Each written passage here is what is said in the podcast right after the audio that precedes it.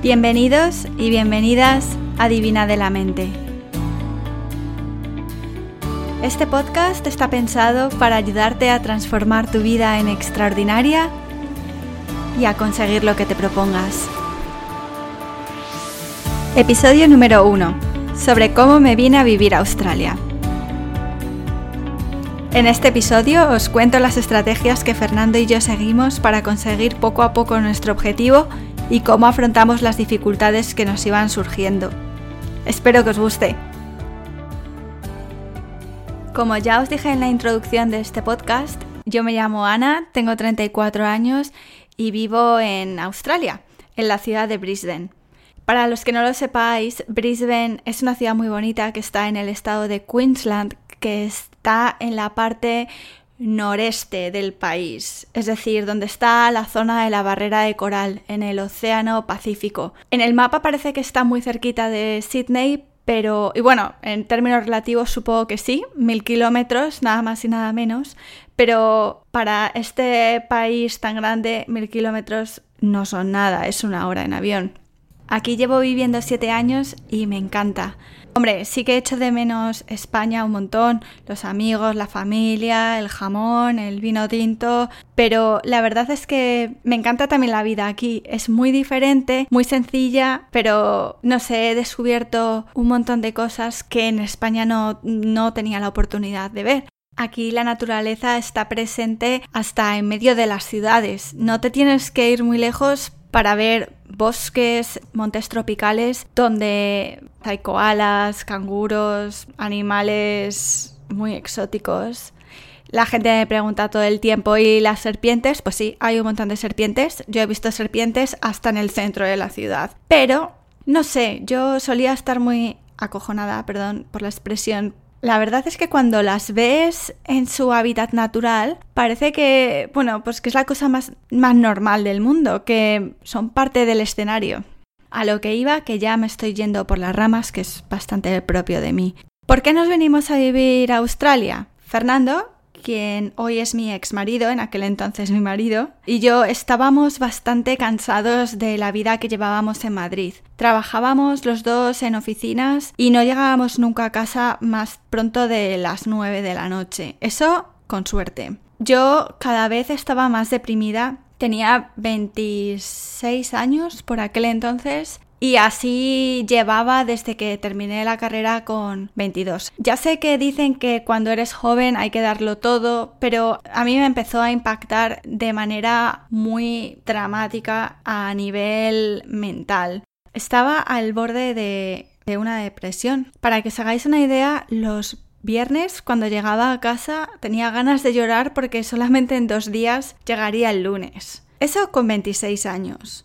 Soñaba con ponerme enferma para no tener que ir a trabajar el lunes. ¿Qué tipo de mentalidad es esa para una persona tan joven y con la vida por delante? El caso es que una de las noches que estábamos cenando, era un lunes, me acuerdo perfectamente, y, y habíamos llegado de la oficina. Y mientras cenábamos, estábamos viendo un documental que estaban echando en la tele sobre Australia, koalas y las junglas que hay por aquí.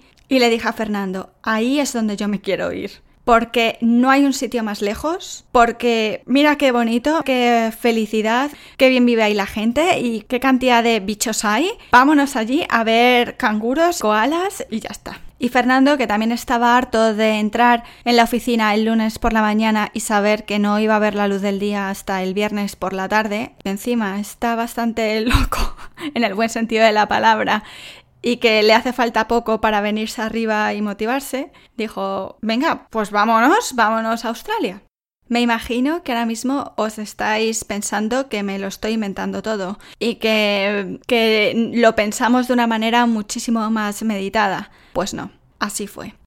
Es cierto que a posteriori sí que buscamos datos económicos y razones para justificar nuestra decisión y en verdad para autoconvencernos de que irnos al otro lado del mundo era una decisión muy sabia y muy sopesada.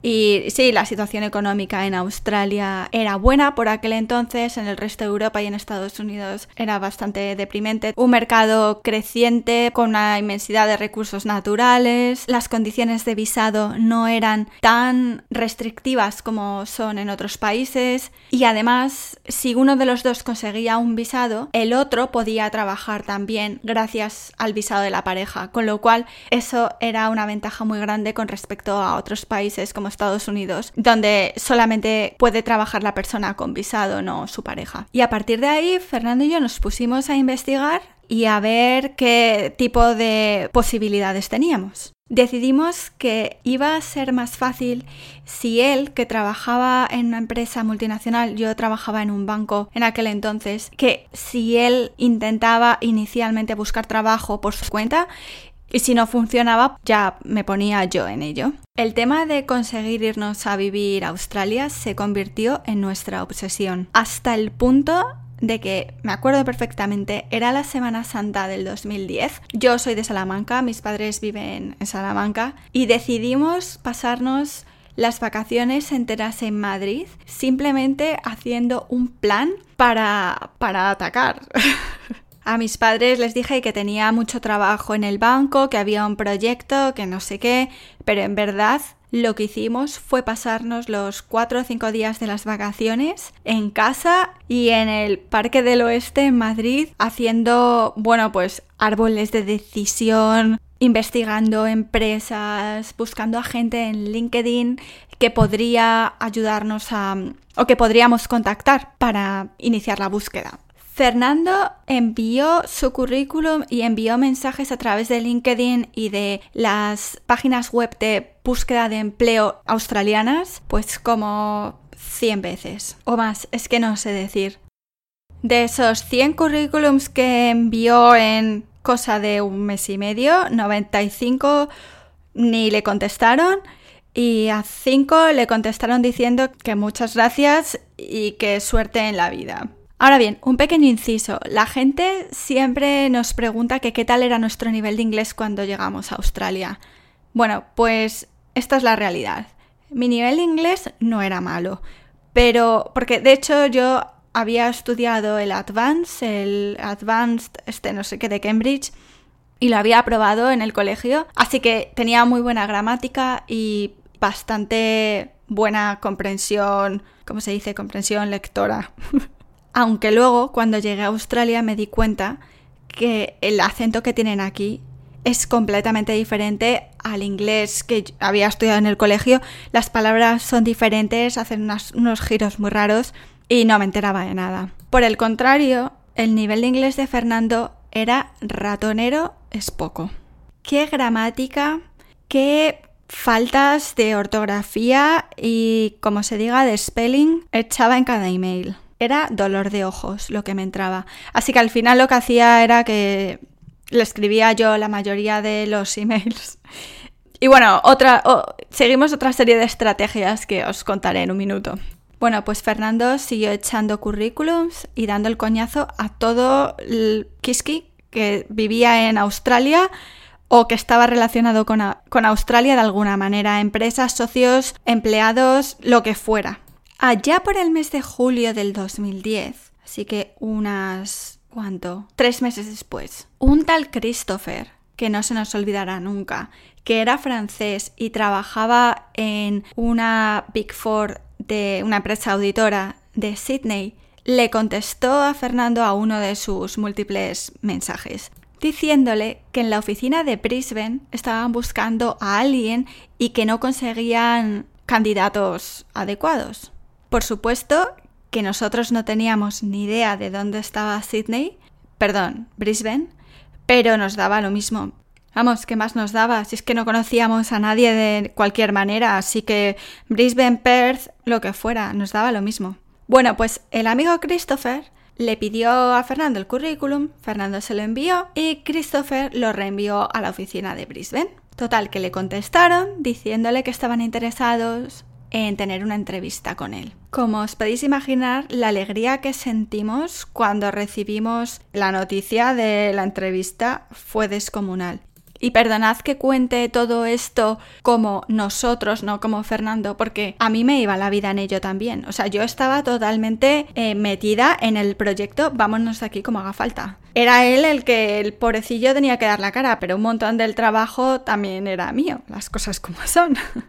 bueno, pues a este subidón inicial le sucedió el bajón subsiguiente de pensar en la entrevista de trabajo. ¿Vale? Eh, Fernando iba a tener una entrevista de trabajo en una semana o algo así y los dos estábamos bastante preocupados con su nivel ratonero, cómo, cómo iba a enterarse y cómo iba a responder correctamente a las preguntas. Con lo cual, nos montamos otro plan. Por aquel entonces vivíamos en Malasaña y había un bar de intercambio de inglés, eh, de conversación inglés, español o de idiomas, que no me acuerdo cómo se llamaba, pero estaba bastante guay. Y nos fuimos una tarde a ver si había algún estudiante o alguien que nos pudiera ayudar a practicar entrevistas. Conocimos a un chico de Alaska que se llamaba Kyle o Kylie, no me acuerdo.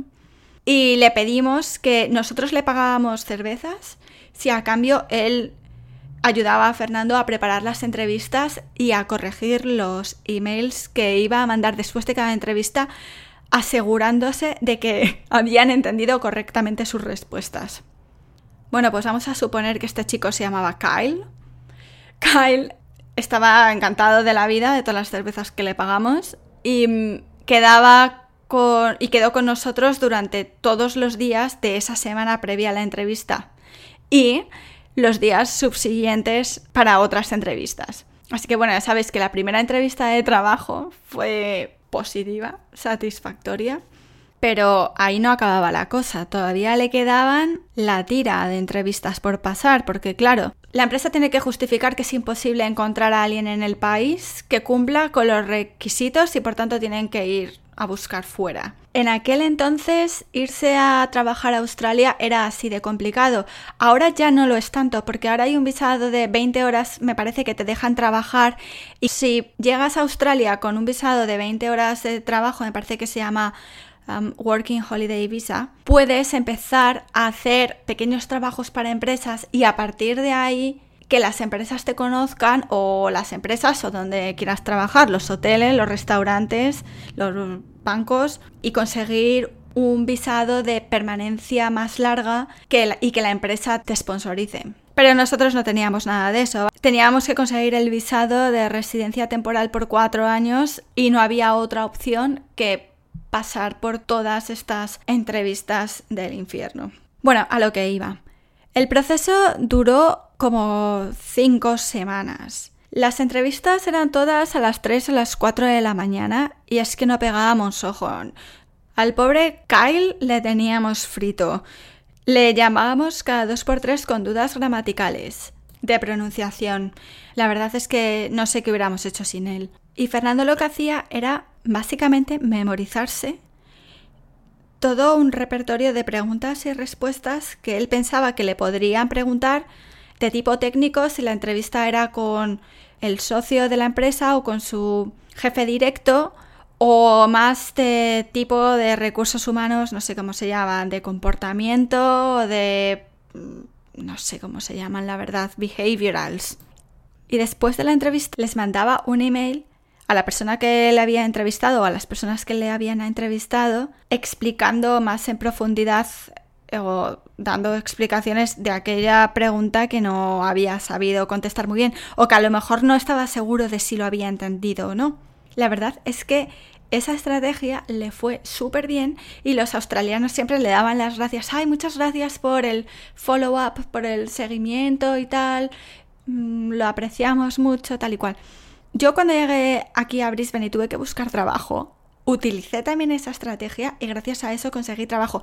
Pero eso fue después y a mí me costó horrores. Y de eso irá el siguiente podcast. Y ya me estoy yendo otra vez por las ramas. La última entrevista del proceso fue a finales de agosto, la semana que nos íbamos de vacaciones a Portugal. Y además era el último día de las vacaciones o una cosa así. Yo no tengo ningún recuerdo de aquella semana en Lisboa o en, Estoril estábamos. No tengo, mira, es que ni me acuerdo de dónde estábamos de la ciudad. Solo recuerdo pasear por el paseo marítimo, practicando inglés, preguntas, respuestas, mandándole mensajes al Kyle con las dudas. Y bueno, hizo la entrevista de trabajo y la pasó. No os podéis imaginar qué lloros, qué saltos de alegría. Estábamos felices, no, lo siguiente. A modo de anécdota, en esa entrevista última a Fernando le explicaron las condiciones y lo que iba a suceder más adelante. Por supuesto, esa parte no la teníamos practicada y Fernando no se enteró de nada. Es que no tenía ni idea ni de las condiciones, ni del sueldo, ni del salario, ni de cuándo empezaba. Es que no se cosco de nada. Yo creo que tenía también tal subidón que lo que le dijeran tampoco le filtraba en la cabeza. Pero como le dijeron que le mandarían un email confirmando todo por escrito, pues bueno. Pero la verdad es que no teníamos ni idea ni de, ni, de lo que nos podríamos esperar. Me acuerdo que hasta nos preguntábamos, igual te han contratado para los servicios de la limpieza de la oficina y es que ni te has coscado, majo.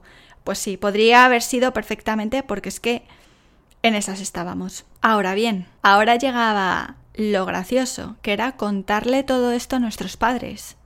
Durante todo este tiempo no le habíamos dicho nada a nadie, porque como no sabíamos qué iba a suceder, ¿para qué íbamos a liar las cosas y a involucrar a nuestras familias, ni siquiera a nuestros amigos? Porque es que era todo tan remoto, nos parecía que a pesar de todo el trabajo que estábamos poniendo, que las posibilidades eran tan mínimas que para qué íbamos a andar contando nada a nadie. La última semana de las vacaciones la íbamos a pasar en Salamanca y ahí se lo dije a mis padres y a mi hermana que en pocas semanas nos íbamos a vivir a Australia. No os podéis imaginar lo dramático que fue para mi familia y para la suya, pero sobre todo para mí porque a mí me suponía dejar mi trabajo en el banco con la que estaba cayendo en España en aquel entonces sin tener ni idea de si conseguiría trabajo allí, no conocíamos a nadie y, y bueno, es que iba a dejar atrás todo. El email de confirmación de las condiciones de trabajo llegó a los pocos días y este email lo que decía era que en seis semanas Fernando tenía que empezar a trabajar en la empresa, sujeto, por supuesto, a que el visado llegara. Para eso teníamos que recopilar una cantidad de información y de documentación y traducirlo oficialmente al inglés. Información desde nuestra partida de nacimiento, de los estudios que habíamos realizado, eh, declaración formal de nuestra relación, porque nosotros vivíamos juntos pero no estábamos casados. Pero para que yo entrara en el visado suyo teníamos que confirmar que teníamos una relación pura y verdadera. Todo esto en seis semanas. Pero no solamente eso. En esas seis semanas mi abuelo se puso súper enfermo y casi se muere, con lo cual mis padres se pasaban la vida en el hospital y yo también. Tuvimos que vender todos los muebles de la casa donde vivíamos y terminar el contrato de alquiler. Hablar con nuestros jefes y decirles que nos marchábamos y, empezar a hacer las típicas cosas que haces cuando te vas a ir de un trabajo, organizar todos tus documentos, explicárselos a la persona que va a tomar tu puesto de trabajo, etc. Pero no solamente eso. Decidimos casarnos en tres semanas. Para concretar, en la última semana del mes de agosto, Fernando hizo la última entrevista de trabajo y el 18 de septiembre del 2010 nos casábamos. Por la iglesia. Con cursillo prematrimonial y todo incluido. ¡Qué movidas! Ahora, cuando echo la vista atrás, digo, ¿en qué estábamos pensando? Y hoy no voy a ahondar en el tema de la boda porque es que esa fue otra aventura que necesita un podcast entero para contarla porque también me pasó de todo, nos pasó de todo. Pero bueno, esa es la historia de cómo nos vinimos a vivir a Australia. En principio íbamos a estar aquí máximo cuatro años, pero a día de hoy llevamos siete. Y como he dicho al principio del podcast, Yo estoy súper feliz aquí, pero eso sí, por la que hemos pasado y por la que yo he pasado, para estar divina de la mente como estoy hoy, tela. Sin más dilación y para terminar, aquí tenéis el tip divina de la mente de este episodio. Si quieres conseguir algo, empieza por planear pequeños pasos y pequeñas estrategias que te vayan acercando poco a poco a tu objetivo. No pienses en los obstáculos como impedimentos. Al contrario, piensa que han aparecido en tu vida para confirmar lo que eres capaz de hacer. Nos vemos la semana que viene en Divina de la Mente. Mientras tanto, no dudes en suscribirte a este podcast o en visitar la página www.divinadelamente.com si quieres saber más. Nos vemos pronto.